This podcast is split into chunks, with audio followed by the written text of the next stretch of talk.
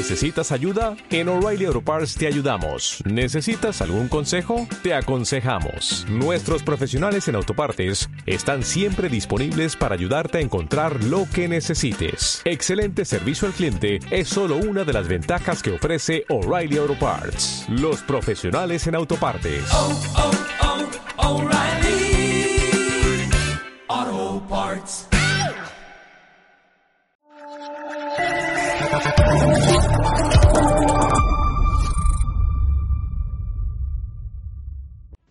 Muy buenas a todos, esto es Estado de Alarma. Hoy estrenamos este programa por YouTube de media hora de duración. Estaremos de lunes a jueves a partir de las ocho y media de la tarde.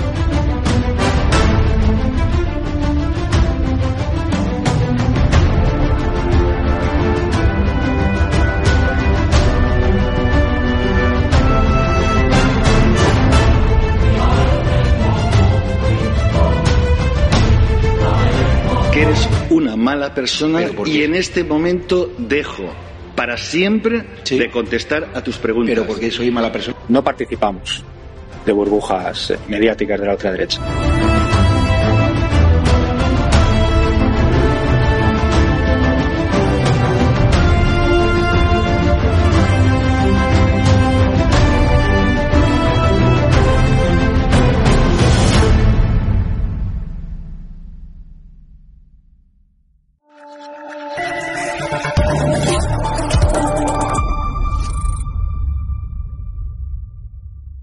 Bueno, feliz año. Estamos en otro programa de, análisis internacional y, y bueno, pues realmente el mundo, eh, Paco, estoy acompañado en el estudio con Francisco Vendala, eh, parece que sigue tan agitado como lo dejamos en el año 2022.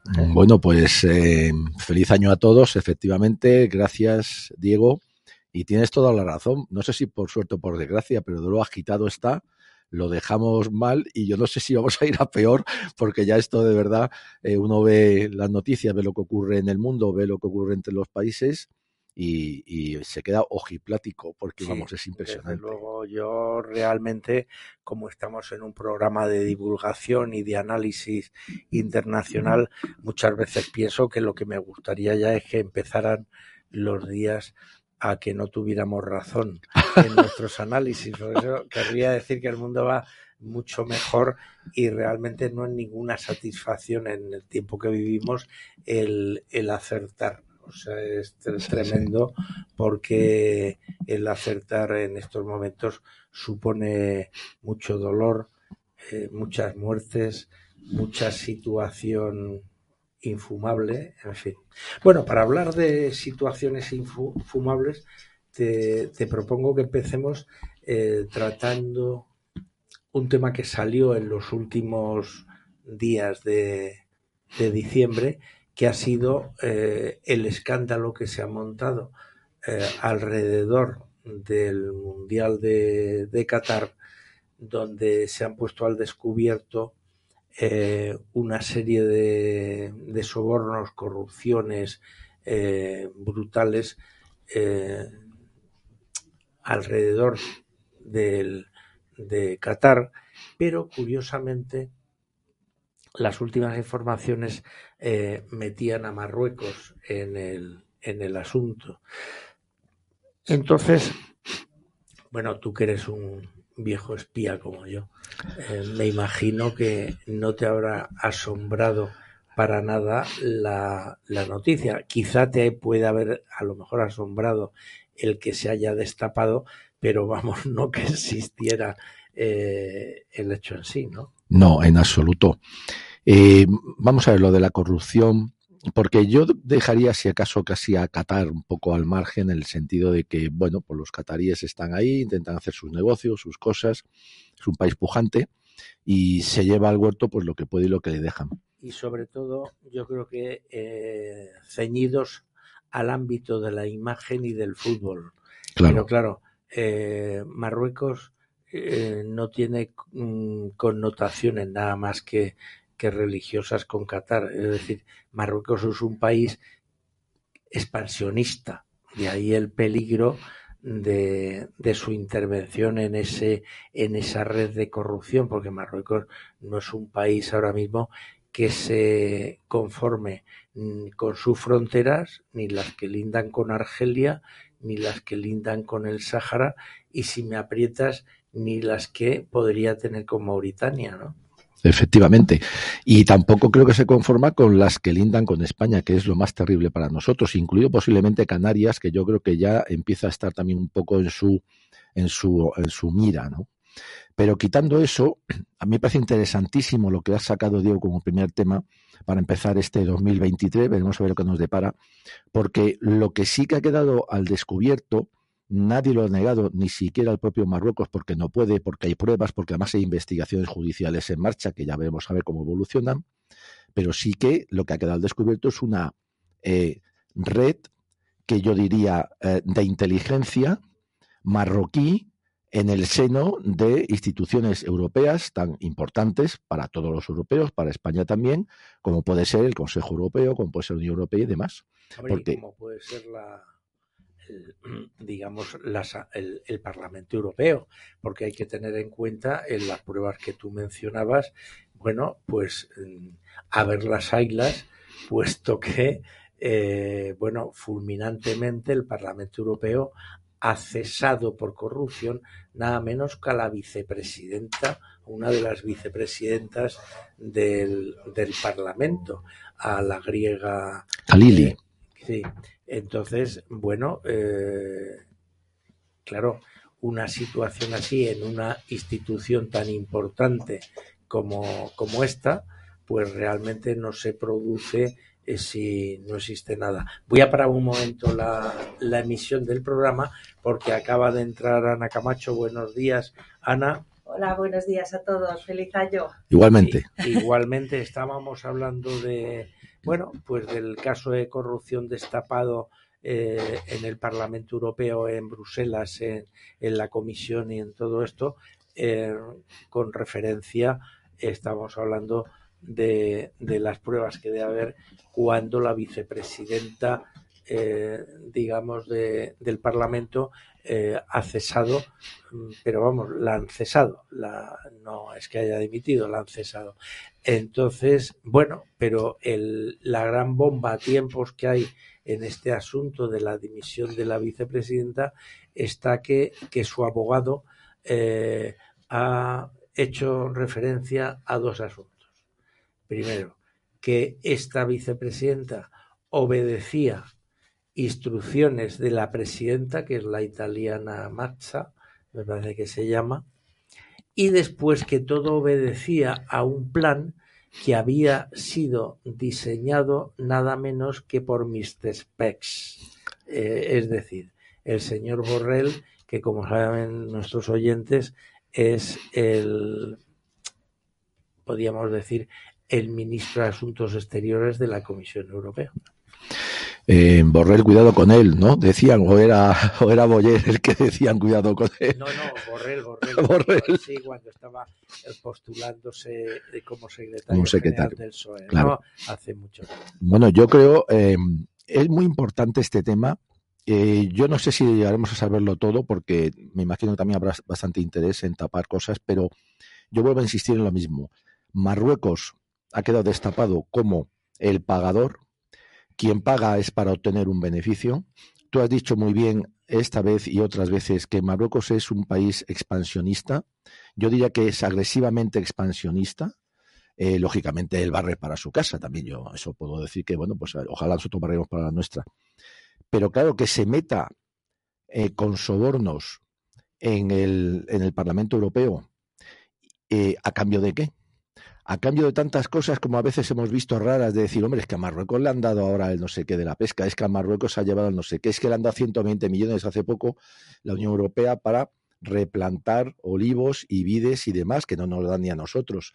Entonces, todas esas cosas que se obtienen, se obtienen porque se está pagando por ellas. Esa red de inteligencia, porque no nos engañemos, es una red de inteligencia, es una red de espionaje, podemos llamar el soborno, pero hay una cosa muy clara, eso procede del sultán. Ahí no se mueve nada si el rey no dice, oye, esto nos interesa. Y pone en marcha a sus esbirros, a su gente. ¿Dónde? En los países extranjeros. El embajador en Polonia, marroquí, pues, ha quedado más que en el aire.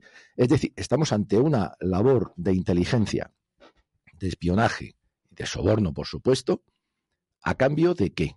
Tenemos a Marruecos metidos entonces hasta en la cocina, pero no solamente en la cocina española, hemos hablado muchas veces aquí del lobby español, que lo tenemos a la vista, ¿no? Eh, grandes personalidades, sino también en Europa.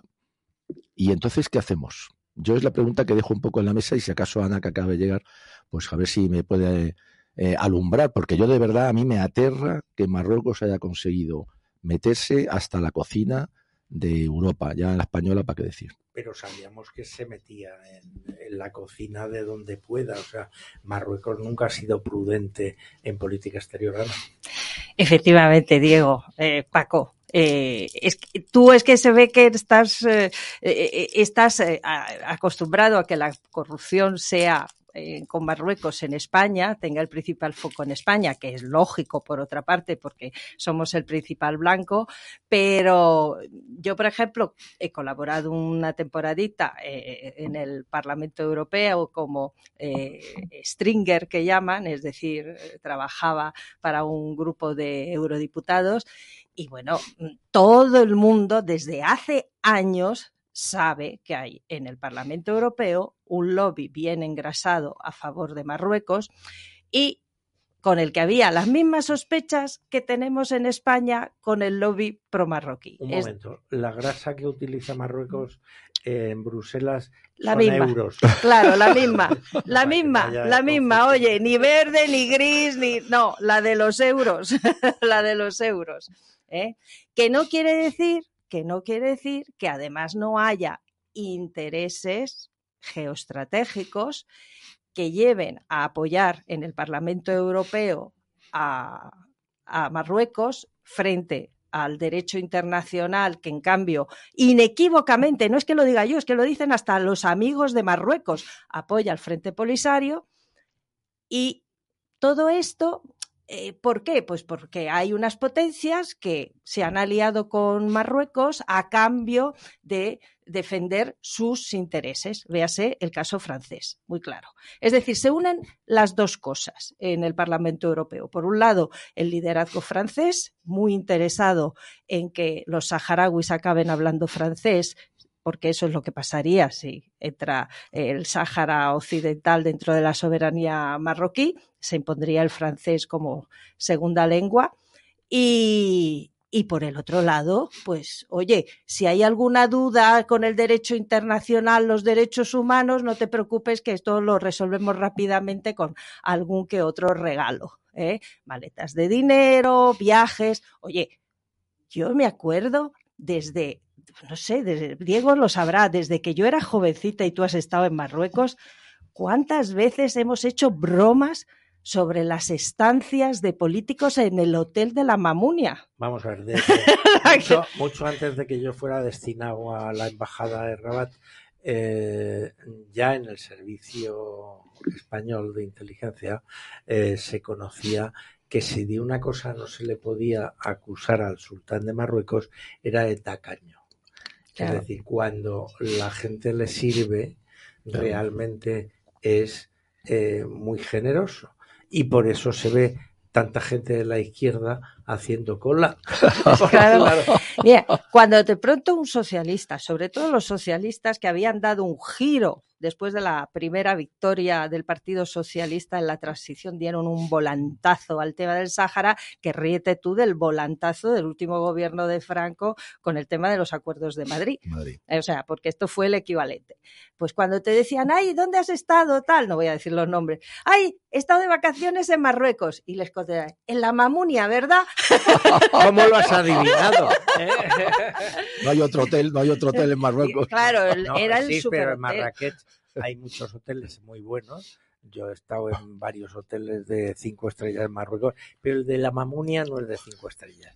Es por lo menos de siete u ocho estrellas. Es el típico hotel que hace soñar eh, con ese orientalismo de las mil y una noches, noches, que es el que vende Marruecos, Tú, por otra claro, parte, para claro. halagar a sus seguidores, ¿no? Tú te, en vez de ponerte una Biblia como hacen los americanos en, en sus moteles, y te ponen las mil y una noches para que entres en esa, en esa situación de, de catarsis orientalista. Orientalista. Sí, ¿Eh? sí, sí. Lo que pasa es que, vamos a ver, hace años, años, décadas, porque oye, el conflicto del Sáhara Occidental es uno de los conflictos sin resolver más antiguos ahora mismo eh, del, Del mundo, mundo, claro. ¿eh? del mundo. De los dosieres que tiene las Naciones Unidas entre manos es de los más antiguos. Y sin embargo tiene una solución mm, bastante fácil que es la de hacer un referéndum de autodeterminación, porque hay además el derecho internacional, bla, bla, bla. Y resulta que en el Parlamento Europeo llevan décadas sorteando el derecho internacional, hasta el punto de que de pronto tienen al propio Tribunal de Justicia Europeo que emite una serie de sentencias que han sido mortales para, para Marruecos, diciendo que el Sáhara no es marroquí, y todavía se han ido buscando las vueltas para no aplicarlo y seguir eh, mareando con que si vamos a hacer un acuerdo de pesca que incluya la pesca del Sáhara, que si vamos a seguir permitiendo acuerdos comerciales con productos que vienen del Sáhara, en fin, todo esto ya sabíamos que además de que hay quien cree verdaderamente eh, que hay que poner el Sáhara bajo la soberanía marroquí, cueste lo que cueste, y lo cree sinceramente, pero que hay mucha gente que cambia de convicciones, porque los hemos visto cambiar de convicciones súbitamente y con gran pasión, cuando antes eh, lo veían claro que lo que había que hacer, pues, incluso por el bien del, del derecho internacional y del juego internacional, era que se cumpliese la ley con L mayúscula. Y a las pruebas me remito, o sea, cuando hay ese cambio, ese cambio de posición tan drástico como señala eh, Ana, y la experiencia nos lo dice, es que hay dinero por medio. Claro. claro. Claro, Claro. es que yo es lo que os quería eh, plantear. Vamos a ver, esto se ha descubierto, como bien dice Ana, y ella lo venía viendo de hace muchísimo tiempo por sus experiencias personales. Lo estamos viendo con el famoso lobby, yo llamo traición, de eh, españoles. Ahora resulta que es en Europa. Eh, ¿Qué solución hay ante esta, digamos, eh, invasión marroquí de nuestras instituciones, tanto nacionales como, como eh, europeas, vamos a decir? Porque, claro, eh, tenemos entonces enfrente un enemigo en plena ofensiva y parece ser que nosotros, europeos, españoles, españoles, europeos, vamos a llamar lo que queramos, eh, vamos retrocediendo porque el enemigo está dentro entonces, Francia Bueno, está dentro. pero vamos a ver, eh, para mí la solución la da la política. Es decir, lo que pasa que si tú, como es el caso de España, tienes la política trufada de gente vendida o de gente que está eh, traicionando los intereses de España, favoreciendo los de Marruecos, pues entonces el camino es más difícil. Es decir, aquí hay, como tú sabes muy bien, una institución que ahora mismo se encuentra en una dicotomía, que es el CNI, el Centro Nacional de Inteligencia. El Centro Nacional de Inteligencia, como tú sabes perfectamente, tiene la misión de defender los intereses de España y tiene eh, la misión de, eh, digamos, conservar el mandato constitucional, es decir, el, el dar solidez a la eh, situación constitucional de España, que puede verse amenazada por un enemigo exterior o por un enemigo interno, pero también puede ser amenazada por las ambiciones de un enemigo exterior, auxiliado ese enemigo exterior por personajes internos que coadyuvan a esto. Esto es lo que estamos llamando traición. Claro. Eh, esos personajes internos, claro, cuanto más alto estén en su nivel de influencia porque hayan sido ministros, como le pasa a la señora Trujillo, o, que detenten determinados puestos en el gobierno, como el señor Pedro Sánchez, que nada menos que presidente de España, pues claro, el- esa dicotomía en la que se debate el CNI es tremenda. Claro. Es decir, yo me debo mi trabajo al presidente del, del gobierno, al señor Sánchez, pero resulta que yo tengo que defender los intereses españoles y tengo que defender la solidez democrática de España. Y entonces, ¿a quién sirvo en esta situación? ¿A quién sirvo? Entonces, claro, esa dicotomía o esa situación en el CNI, eh, ¿cómo se solventa?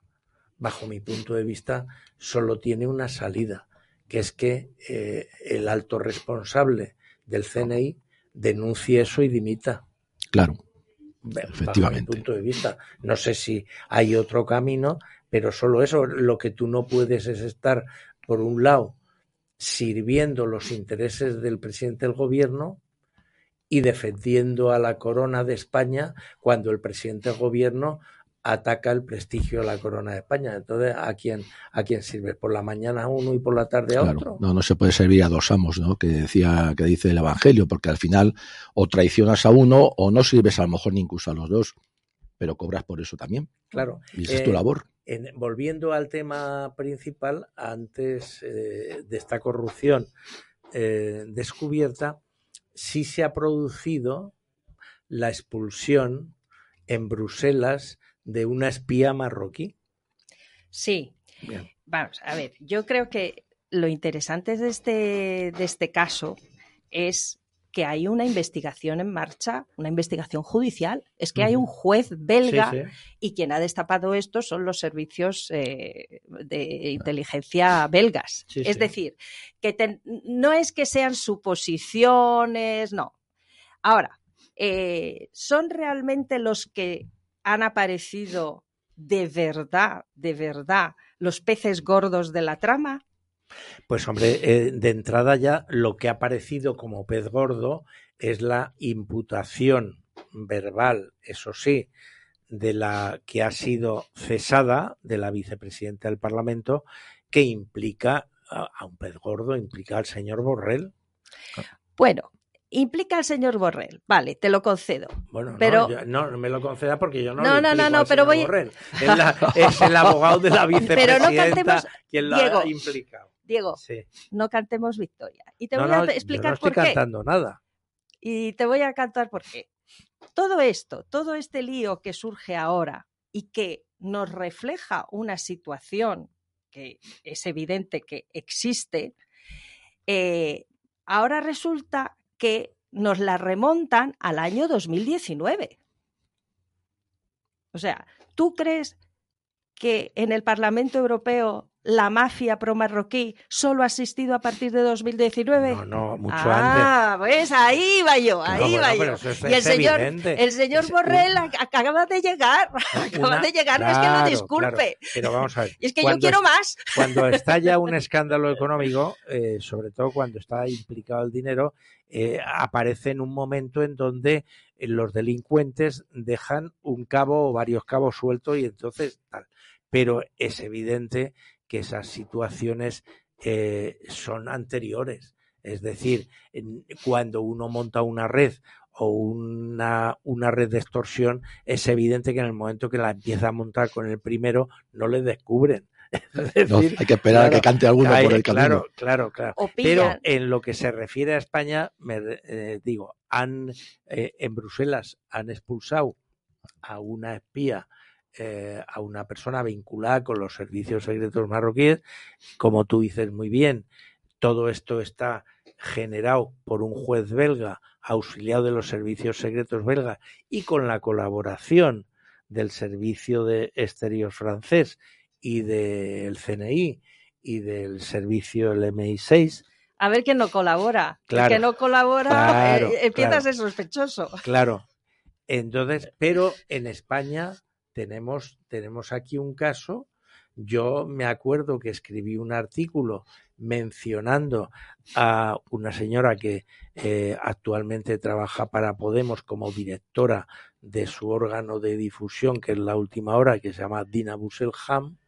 Entonces, eh, yo decía que esta señora trabajaba para su servicio de inteligencia, puesto que eh, en el año, creo que fue 2018, no estoy seguro del año, pero vamos, cuando el compañero de pupitre de Mohamed VI funda un partido, un partido dinástico, monárquico eh, marroquí, lo funda en París, la nombran a ella secretaria general adjunta y después de aquello, pues se viene eh, la ficha Podemos, se va con, con Pablo Iglesias a Bruselas cuando este es eurodiputado, vuelve, después, eh, como sabe todo el mundo aquí, pues la aparentemente la roban el teléfono y ese teléfono desaparece seis meses, pero está en manos de, de Pablo Iglesias y después mm, resulta que ella cambia sus declaraciones ante el juez y, y, curiosamente Pablo Iglesias la nombra directora de, de la última hora. Eh, no sé si me dejó algún detalle, pero esta señora evidentemente es una persona, a mí cuando me presentó una querella eh, criminal eh, en el acto de conciliación, yo dije, no, no sé por qué se enfada el que yo diga que trabaja para su país. Es lo lógico, puesto que es marroquí. Yo, yo he espiado eh, en Marruecos eh, cuando he estado destinado allí y me han puesto y me han condecorado. Es decir, que, que, que cuando tú trabajas a favor de tu gobierno en un país extranjero, pues evidentemente no es ningún desdoro y tal. Bueno, es cierto que ya retiró la querella criminal y entonces, bueno, pues no nos hemos visto en los juzgados y tal. Pero esta señora está trabajando ahí con una eh, línea directa con el servicio de inteligencia marroquí, eh, está en un puesto de comunicación importante de, de, Podemos. Y yo os digo, ¿no habéis visto en Podemos un cambio de actitud referente no solo al Sáhara, sino también al Marruecos, a Marruecos de una forma muy tenue y muy, como diría yo, muy suave, pero que ahora mismo, eh, digamos, las premisas que defiende eh, Podemos eh, con respecto al Sáhara y con respecto a Marruecos están como con sordina? Totalmente, vamos a ver. Eh, Podemos, cuando nace y sale, hereda, yo creo que esa parte de esa izquierda, digamos, súper radical. Yo creo que en España toda la izquierda es radical, ha sido siempre extrema. Eh, pero esto ya se pasan de la raya. Entonces, tienen un mensaje, tienen un discurso muy claro. Es el Sáhara, el Sáhara, patatín, patatán y tal y cual. Eso ha ido variando, pero lo van, haciendo, y me alegro que hayas dicho esto, eh, con esa habilidad que tienen siempre los marxistas para ir eh, metiendo el eurocomunismo, para ir metiendo, para ir de alguna manera tergiversando las palabras muy suavemente para que no se note, no se note que te la están clavando en el riñón. Yo creo que Podemos ha variado sustancialmente. Lo que ocurre es que son muy listos, no son tontos y lo van haciendo con sordina, lo van haciendo sutilmente. Pero actualmente no son los que eran, ni mucho menos. De hecho, internamente han tenido más de un follón porque ha habido alguno que, se ha, que ha dicho, oiga, pero vamos a ver, nosotros no decíamos X y ahora decimos Y. Bueno, no, no decimos ni X ni Y, estamos en la fase de XY. Y ese es el problema. Yo creo que es un poco más seguir también esa estela que antes ha dicho Ana del Partido Socialista, que ya lo hizo antes y que varió completamente, pero un mandazo tal vez más claro porque estaba en el poder, tenía acceso al poder y demás, y eso le obliga a hacer, le obliga sé, en política exterior a, digamos, de una manera de cantarse. Estos todavía no lo pueden, no tienen por qué hacerlo, y lo van haciendo más suavemente, pero de luego aquí lo del Sáhara ahora mismo yo no sé quién lo defiende, pero yo creo que no lo defiende, bueno, ni el PP, ni lo defiende nadie, ni, ni mucho menos el gobierno español, que bueno, ya sabemos el bandazo que ha también con la última salida de tono ¿no? del propio presidente, porque ni siquiera los ministros tenían ni idea. Este, este como hace lo que quiere cuando está, pues. Hombre, con la inmigración marroquí que existe en España, eh, nuestros oyentes deben tener eh, en cuenta una cosa que yo creo que es un factor determinante, y es eh, el mandato que hay en el Corán de que un musulmán en absoluto debe eh, dejarse dominar por el poder político de un no creyente. Entonces eso hay que tenerlo ahí eh, pegado, unido a todo esto que hemos hablado de la trama de corrupción en el Parlamento Europeo, en donde eh, quizá la línea conductora directriz de toda esa trama que tú, Paco, has mencionado antes y que yo quiero recalcar es que parece ser que el compañero de pupitre, otro, de Mohamed VI, que manda la Dirección General de, de, de Documentación, que es el Servicio Exterior marroquí, ha, digamos, desplazado en política exterior al ministro de Asuntos Exteriores, eh, Burita. Eso parece que se, que se está eh, gestando desde hace unos meses en Marruecos y que Burita está en un segundo plano y que esta, digamos, esta iniciativa agresiva, expansionista eh, de carácter exterior la ha asumido el servicio de inteligencia marroquí es decir, que hay ahí debido, no sé si a la ausencia del, del sultán muchos meses de su país, pues ha propiciado que la gente se empiece a pisar la manguera. No sé si.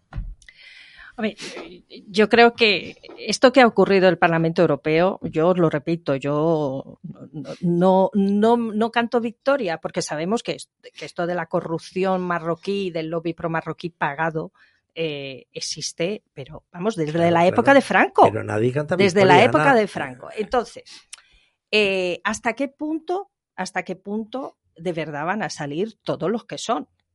Porque yo hasta ahora lo que estoy oyendo son peces menores peces menores. No ha habido ni ningún nombre. Eh, ha, asomado lo de Borrell, pero oye, es que hemos tenido mm, políticos muy insignes, eh, muy importantes y no solo españoles en el Parlamento Europeo, eh, defendiendo las tesis marroquíes con una pasión que llamaba la atención. Y a esos, por ahora, de esos no hemos tocado ninguno. Bueno, pero están ahí esperando su turno porque, bueno, también este López Aguilar, que fue ministro de Justicia y todo esto, pues se le ha visto danzando por ahí también en las tesis marroquíes, eh, siendo siendo presidente del Congreso este en época de Zapatero. Acuérdate cuando hubo la masacre en Gaydin y Zik, el presidente del Parlamento decía que el Sahara era de soberanía marroquí y después en el pasillo decía, no, no, que tienen razón, eh, a la pregunta de los periodistas, que no, que no son soberanos sobre el Sahara, que tienen la administración. Pues tampoco. tampoco. Es decir, un señor que dirige el Parlamento español no sabe realmente el estatus de Marruecos en la zona que es más problemática para España en política exterior. Es decir, que tenemos, bueno, y, todo eso ha aderezado con la con la imagen de Felipe González con el puño en alto diciendo por un Sahara libre en Tinduf o, Trinidad Jiménez repartiendo jamones en Bolivia mientras decía que la masacre de Inici le tenía que informar la policía marroquí teniendo más de 30 o 40 funcionarios destacados en Marruecos eh, entre, entre el Ministerio de Asuntos Exteriores y el Servicio de Inteligencia. Bueno, eh, claro pues queda en evidencia que cuando surge un escándalo como este que mencionamos de Bélgica, todo esto aflora y decimos, claro, si es que ocurre, como dice Ana, hace mucho tiempo. Que vayamos a saber todos los que son, bueno, ahora siempre en estos temas, cuando funciona una red de corrupción, digamos, se incrementa la dotación de dinero para ver de qué forma se va tapando y, y sobre todo si tenemos la suerte como aquí han tenido esta gente de encontrar de primeras a, eh, a, una pardilla que tenía el dinero en bolsas en su casa claro. y que la han cesado. Claro. Y entonces ya tienes una cabeza de turco, con lo cual... Ahí va yo, ahí va yo, ahí va yo. Que a mí me da la impresión, chicos, que sí, hay que alegrarse, pero estos son los peces pequeños, son los tontos de turno, que los más tontos, que son los que van a pringar y van a poner la cabeza para que los gordos de verdad se salven. Y además os hago otra observación. Resulta que te dicen que todo este lobby de corrupción apunta sobre todo al partido, al grupo socialista y demócrata. Bueno, es verdad, es verdad, y aquí en España sabemos que últimamente los que más pillan de, digamos, de los favores del rey Mohamed VI son del Partido Socialista. Pero oye. Bueno, pero si lo que pillan de, del, del sultán no es para ellos, es para el resto de sus colegas, entonces ya es distinto. Ya es distinto sí, pero ¿qué pasa? ¿Que los del PP no, Diego? ¿Los del PP, por ejemplo, no? ¿Los de la derecha no? También. Ah, Pero claro, es que pero- pero, a mí el que solo ataque a tres y de determinado grupo, pues que quieras que no, pues me llama la atención. que la corrupción Porque es yo- un tema general, Ana, y lo que pasa es que igual que cuando gobierna Rajoy o gobierna la derecha, cuando hablamos de corrupción hablamos de Rajoy, hablamos de la derecha, o se habla de Cano o se habla del otro, resulta que cuando habla eh, en la izquierda, claro que también el, PP es culpable de corrupción y, y los, eh, las pruebas están ahí, pero también en el caso de Marruecos, el PP ha tenido de portavoz de defensa un señor que se llamaba Iñigo de Aristegui, que eh, se casó con una espía marroquí, bueno, y que casi le nombran ministro de Asuntos Exteriores. Pero es que no están gobernando ahora el PP. Entonces, claro, si cuando hay un tema de corrupción y estamos eh, focalizados sobre los que lo están pastoreando, no quiere decir que eh, estén libres de culpa los otros, ni muchísimo menos. Los otros tienen sus, sus páginas muy oscuras y muy cobardes, por supuesto. Ahora, lógicamente, eh, tenemos que dar prioridad en donde está la noticia y lo donde está la noticia ahora mismo para los intereses de España es quien tiene el poder. Y el PP que yo sepa eh, eh, excepto en Madrid eh, tiene el poder en pocos sitios Bueno, pero lo que tú no sabes es dónde, vamos a ver, si yo no lo digo por defender al, a- al PSOE, Diego, tú lo sabes, yo lo digo porque yo miro la política muy fríamente, muy fríamente. ¿eh? No, no quiere, yo hace No. tiempo que perdí la pasión y las esperanzas Por nadie. en la poli- por nadie. Entonces, lo que sabemos muy bien, los que hemos estado en este asunto desde hace décadas, décadas, que es lo que lleva el tema del Sáhara, es que Marruecos ha llevado a cabo una política muy sabia para sus intereses anexionistas, que es tener gente a favor de sus intereses de todos los grupos, de todos, de todos, porque tú no apuestas solo por un partido. Todos, y además, eh, tú fíjate, eh, lo ha hecho eh, incluso teniendo a gente en el partido del, del PP, tú has nombrado a- a- al, embajador Aristegui. Pedro de Aristegui, pues eh, sin embargo Aristegui estuvo al mismo tiempo en el gobierno de Aznar, que para los marroquíes es como el diablo, ¿eh? Pero el diablo es claro. el malo malísimo porque es el único en el durante la transición española, desde que pasamos a la transición y más allá, es el único que hizo algo, hizo algo que podía cambiar el status quo que le ha favorecido. por eso le meten una belleza marroquí al embajador Claro, ante la cual eh, todas sus defensas caen, pues to- se casa con ella y toda la vara precisamente y está a punto de ser ministro de Asuntos Exteriores claro. en la época de Rajoy. Es que vamos a ver, en la operación de Aristegui es una operación de inteligencia Sí, clásica. señor. Sí, señor. Es Claro. decir, Sí, señor. cuando tú buscas una influencia, Sí, señor. buscas dónde le duele el zapato al que quieres Sí, influenciar. si le gustan las tías, evidentemente no le vas a meter a un líder de Podemos un tío. Le meterás una señora, le meterás una persona que le haga tilín. Y lo mismo le pasó a Aristegui. Entonces hemos mencionado, hemos mencionado el caso de Podemos, lo he mencionado yo con Dina y entonces, ¿qué quiere decir? que el tema de la corrupción no está solo en el PSOE, claro que no. Lo que pasa que el que no esté solo en el PSOE no es culpa del PSOE. Claro. Es, es que vamos a ver, eh, yo pongo el ejemplo de, hemos dicho el dinero, claro, es que el sultán es como un banco. Aquí los bancos pagan la campaña electoral del PSOE y también la del PP. La de Podemos, la de Izquierda Unida, la de Vox, la de sé, porque claro, alguno llegará y el que llegue estará hipotecado conmigo de Hombre, alguna pero manera. vamos a ver, si hay, normal. si hay eh, han sido los mundiales ahora y se ha hecho público que en Irán han condenado a muerte a un futbolista por no querer cantar el himno como protesta en defensa de las mujeres iraníes o de una mujer que han detenido y han torturado por no quererse poner el velo. Y aquí tenemos un señor que es Pablo Iglesias que ha recibido, y él lo ha dicho, dinero de Irán, no sé si lo seguirá recibiendo, y que presume de ser el más femenino de todos los hombres y de defender a las mujeres y tal y cual, y resulta que cuando le ponen en, ante su contradicción de su colaboración con un gobierno como el iraní y, la reci- y recibir pasta, eh, eh, sale diciendo que hay que cabalgar sobre nuestras contradicciones. Bueno, Sí. pero es que así, esto es la ley del embudo, como decía Don Quijote.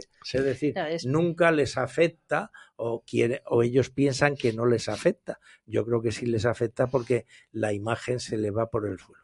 Bueno, Pero- es que es pilla, pilla lo que puedas. Ese es el bueno, lema. pues pilla lo que puedas. Entonces, si os parece, vamos a cambiar de tema porque se nos va, vamos perdiendo ya el Si me tiempo. permites, eh, Sí, Diego, sí. muy rápido. Ha Sí. salido un libro que se llama El Frente Polisario, desde sus orígenes hasta la actualidad, Ujú, de Carlos Ruiz Miguel, es una persona experta en el Sáhara.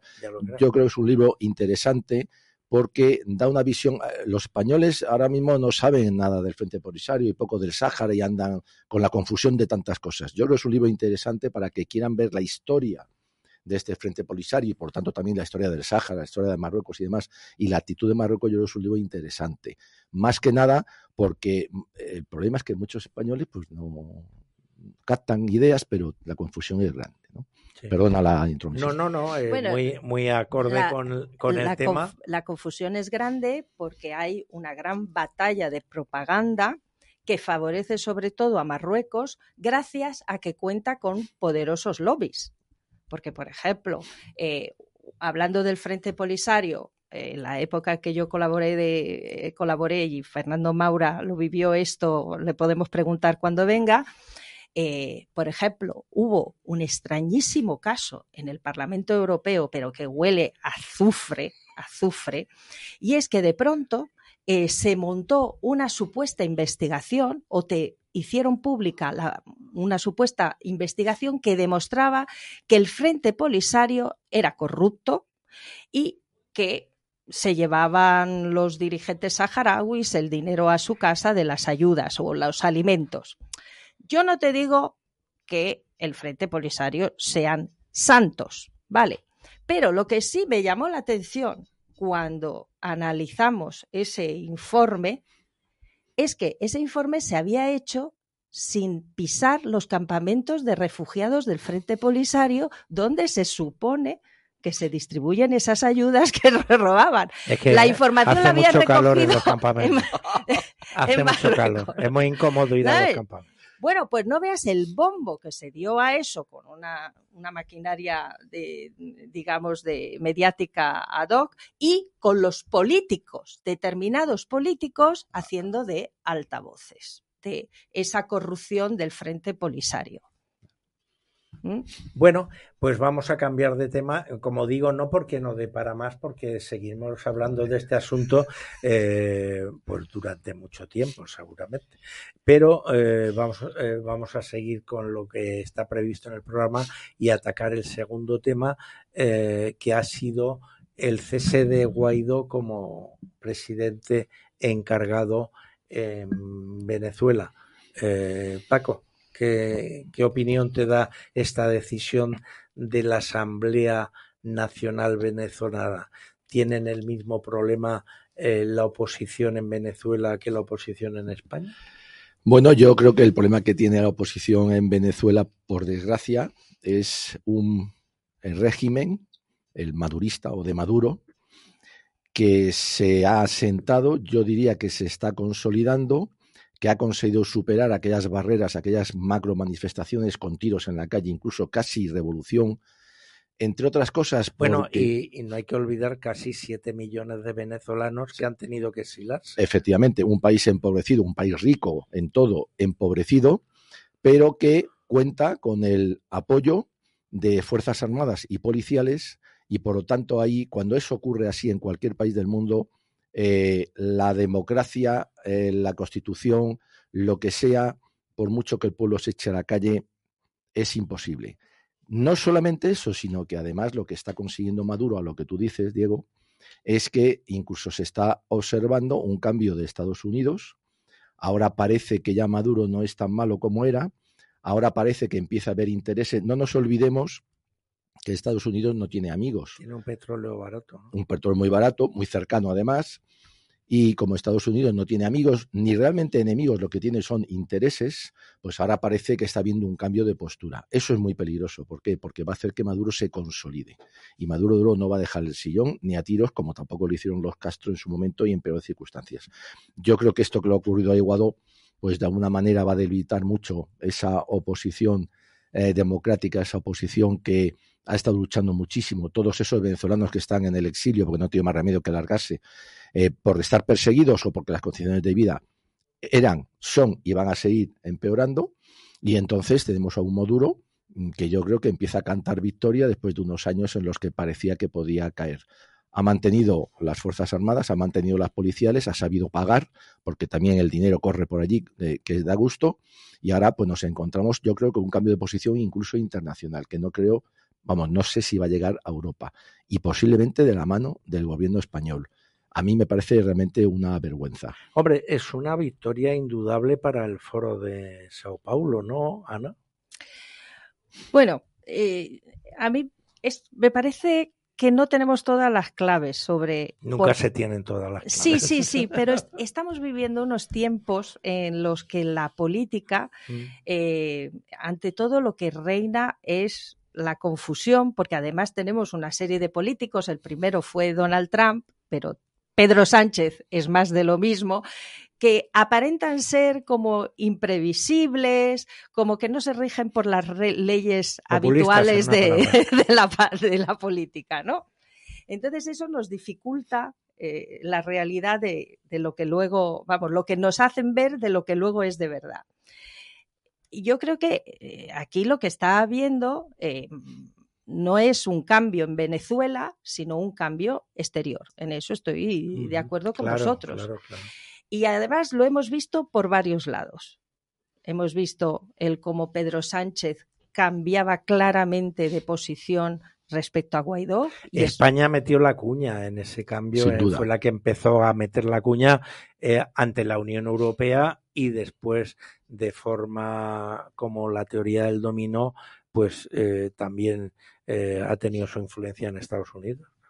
Bueno, yo no sé hasta qué punto España va a tener influencia en Estados Unidos y más en la situación en la que está Pedro Sánchez, en la que tiene un cuidado, mm, vamos, muy, muy esmerado en no hacer nada eh, que sea malinterpretado siquiera por Biden. O sea, ojo, Ojo, Bueno, es que ¿tú te Biden- ves a Pedro Sánchez de- desafiando No, no, a Pedro a, a no, no, Biden? yo No, yo, decía ¿verdad? eso, yo no decía Imagínate eso. Yo- los pasillos Yo luego. decía que cuando en, en el- la Casa Blanca o en el Pentágono se empieza a cambiar, digamos, de percepción de lo que puede ser Maduro, indudablemente, si hay un alto representante de la política exterior europea que eh, hace unos movimientos de acercamiento, que hace una situación de que, bueno, esto no parece que sea tan malo Maduro, no es que eso tenga una influencia en eh, Estados Unidos, sino que Estados Unidos, digamos, para cambiar de postura, aprovechando que el Pisuerga pasa por Valladolid, bueno, pues se monta en ese tema coyunturalmente a un carro que otros les han abierto. Eso es lo que, lo que yo trataba de expresar. Bueno, sí, pero haz un- hagamos un poco de, de- memoria, eh, Diego. Eh, con las bazas que tiene Estados Unidos para que Pedro Sánchez no dé ningún giro, eh, ¿tú crees que le iban a dejar así como así? Acuérdate de aquel follón del el pollo Carvajal que fue detenido porque Estados Unidos le obligó a Pedro Sánchez a detenerlo cuando había estado aquí campando a sus anchas Algo un que año o no se dos. explica muy bien, pero ¿eh? el fondo de la cuestión, el fondo de la cuestión que sí explica, yo creo que casi todo, es también, eh, digamos, la, la quietud de Estados Unidos con el tema del Gil Rodríguez. Es decir, del Gil Rodríguez aterriza en España Por teniendo prohibida su entrada en Europa y aquí sale un ministro a recibirla que es el señor eh, Ábalos y resulta que aparentemente, según informaciones de prensa, todo el viaje lo ha preparado el señor Pablo Iglesias cuando era vicepresidente del gobierno y entonces aquí, bueno, el, el tema de Delcy Rodríguez sí que, y sus maletas, sí que dan una explicación, ya que hemos empezado hablando de, corrupción en otro espacio, sí que dan una explicación de cómo, de cómo eh, la postura española referente a Guaidó, referente a Venezuela, referente a lo que estamos hablando, digamos, empieza eh, de forma subterránea a cambiar de sentido. Acuérdate cuando viaja eh, Borrell a Venezuela a convencer a Maduro de que convoque elecciones más tarde cuando las quiere convocar, con objeto que le dé tiempo a él en la Unión Europea a ablandar las posiciones de los otros partidos y tal. Y este viaje después se filtra que Borrell lo hace sin consultar con la comisión. Bueno, entonces, bueno, eh, entonces eh, evidentemente aquí hay, por mi parte, una gran dosis de especulación, pero es una especulación basada en hechos concretos, que yo le doy una interpretación que, en, te digo, lo que decía al principio cuando todavía no estabas en el programa, ojalá me equivoque. no, no. Claro, pero acuérdate, Diego, que tratamos el tema del pollo Carvajal y de que estaba en la cárcel, de que lo iban a juzgar y de que podían salir un montón de papeles que podían implicar al gobierno español y al Partido Socialista. Podía salir el tema de Delcy Rodríguez. O sea, que ahí hay una mina, hay una mina. ¿eh? Para que desde Porque Washington salir- muevan las manos Pues, claro. y digan, eh, quieto ahí Pedro Sánchez con el tema de Porque Venezuela. puede salir implicado la época de ZP y por lo tanto Obama. Claro, ¿eh? claro. Bueno, de ZP sí, o... sí, sí, de ZP. Yo Hombre, diría que más bien los hombre, españoles. de- vamos a ver, de ZP que tiene un señor que se llama Morodo, que nombra embajador eh, en Venezuela y que actualmente, siendo embajador, está empapelado por un tema de, de dinero de 30 millones de euros conocidos. Pero si de, de, de ZP no tengo yo la duda Ah, de, no, por dónde van las cosas, porque que- con el tema de Marruecos también lo tenemos Claro, pero- haciendo lo mismo. Pero que O con sea que- ZP, que con ZP también lo que había en la Casa Blanca era Obama, ¿vale? Entonces, Sí, pero bueno. lo de Obama, fíjate, esto es como lo que decíamos antes del Parlamento Europeo. Luego al final eh, los poderes se las, eh, se las ingenian para que del gran lío, de, la gran basura, solo saca, salga un- una pequeña parte que al final afecta a tres mindundis. Porque Por al final son tres mindundis. Ahí la Lo bueno- operación en cabeza de turco, esa eh, funciona desde la Claro, batalla claro. del espanto. Pero si tú Eh, tienes los papeles, si tú tienes los papeles, tu AZP desde Washington lo fulminas sin ningún problema. Bueno, pues parece ser que sí los, parece ser que sí los tiene y no lo han querido fulminar. Ahí voy, Claro, ahí bueno, voy. está. Entonces, ¿quién está primero a la hora de decidir la política de Venezuela? A Claro. eso voy. Bueno, pues no es- creo que sea Pedro. Sánchez. No, ah, pero sí, vamos a ver, yo parece ser que me he explicado mal. Yo no digo que la política de hacia Venezuela de Estados Unidos la dicte Pedro Sánchez, ni muchísimo menos. Yo no he dicho eso. Yo lo único que he dicho es que se ha creado en España en meses anteriores y en la Unión Europea con el con el apoyo de Borrell, que a Borrell lo nombran ministro de la Comisión por algún motivo, eh, se crea una situación hacia Maduro diferente. Y en esa situación hacia Maduro diferente tiene una gran incidencia las maletas de Delci y la llegada de Delci a España. Y después Estados Unidos, en un momento determinado, que ven después de estallar la guerra a Ucrania que eh, bueno pues que a lo mejor si nos interesa el no acudir al fracking y meternos con el petróleo venezolano otra vez y entonces bueno pues realmente este Guaidó no nos está dando resultado bueno pues tenemos a alguien que previamente nos ha hecho la cama con lo cual nosotros nos podemos acostar. Eso es lo que estoy diciendo. No que eh, Pedro Sánchez, que ya quisiera Pedro Sánchez dirigir la política de Estados Unidos en cualquier tema, eh, por pequeño que fuera, mucho menos con un país. Pues entonces Gracias. entiendes porque yo sea muy escéptica sobre lo que nos han querido hacer ver, que, que es que es que Pedro Sánchez le ha abierto el camino a Maduro. No, yo creo que Pedro Sánchez le ha hecho el trabajo sucio a Estados Unidos, donde ya desde hace meses se Pues ha tomado un camino, un camino eh, que favorece a Maduro. Y acordaros de aquella visita en marzo de todo un equipo de altos dignatarios americanos que se fueron a Venezuela y hubo una serie de discursos en el que, bueno, a partir de ahora nos vamos a querer más. Medio minuto solo porque tenemos que hablar de Ucrania, aunque sea tres minutos. Muy rápido, no hay una buena cópula caballar sin un buen mamporrero. Y bueno, pues este es el mamporrero. Perfecto, perfecto. La imagen, la, la imagen erótica, la imagen erótica de, del caballo me ha parecido muy oportuna. Bueno, pues eh, a ver un rápido eh, análisis de cómo veis en este momento, eh, sin antecedentes ni nada, pero cómo veis en este momento eh, que evoluciona la guerra de Ucrania. Estabilización de frentes, la estrategia rusa está funcionando. Ucrania pierde todos los días entre, entre 200 bajas, entre muertos, heridos, recuperables o no. Eso no lo va a poder sostener mucho tiempo. Los arsenales de la OTAN están empezando a, a resentirse, así como el dinero. Y los rusos eh, tienen mucha paciencia, aparte de que sigue siendo Rusia. Sí. ¿Y Rusia cuántas bajas tiene al, al día? Porque también tiene bajas. Eh, sí, pero muy minimizadas porque resulta que ellos son los que pegan con la artillería y no se mueven de la trinchera. Se meten, están en una guerra de trincheras. Sí. Pero realmente se puede decir que hoy por hoy, digamos, el plan estratégico de ofensiva ruso eh, se ha fracasado. O sea, lo que no se encuentra ahora mismo es una salida para ir a una, a una mesa de negociación. No, porque Zelensky eh, se ha enrocado. Eh, yo creo que incluso hasta los Estados Unidos están un poco hartos de que este señor pues eh, se haya enrocado de manera tan poco diplomática o tan poco inteligente. Al final, una guerra siempre hay que llevar una negociación y ahí sí hay que prepararla incluso de cuando empieza la guerra. ¿no? Ana, en medio minuto.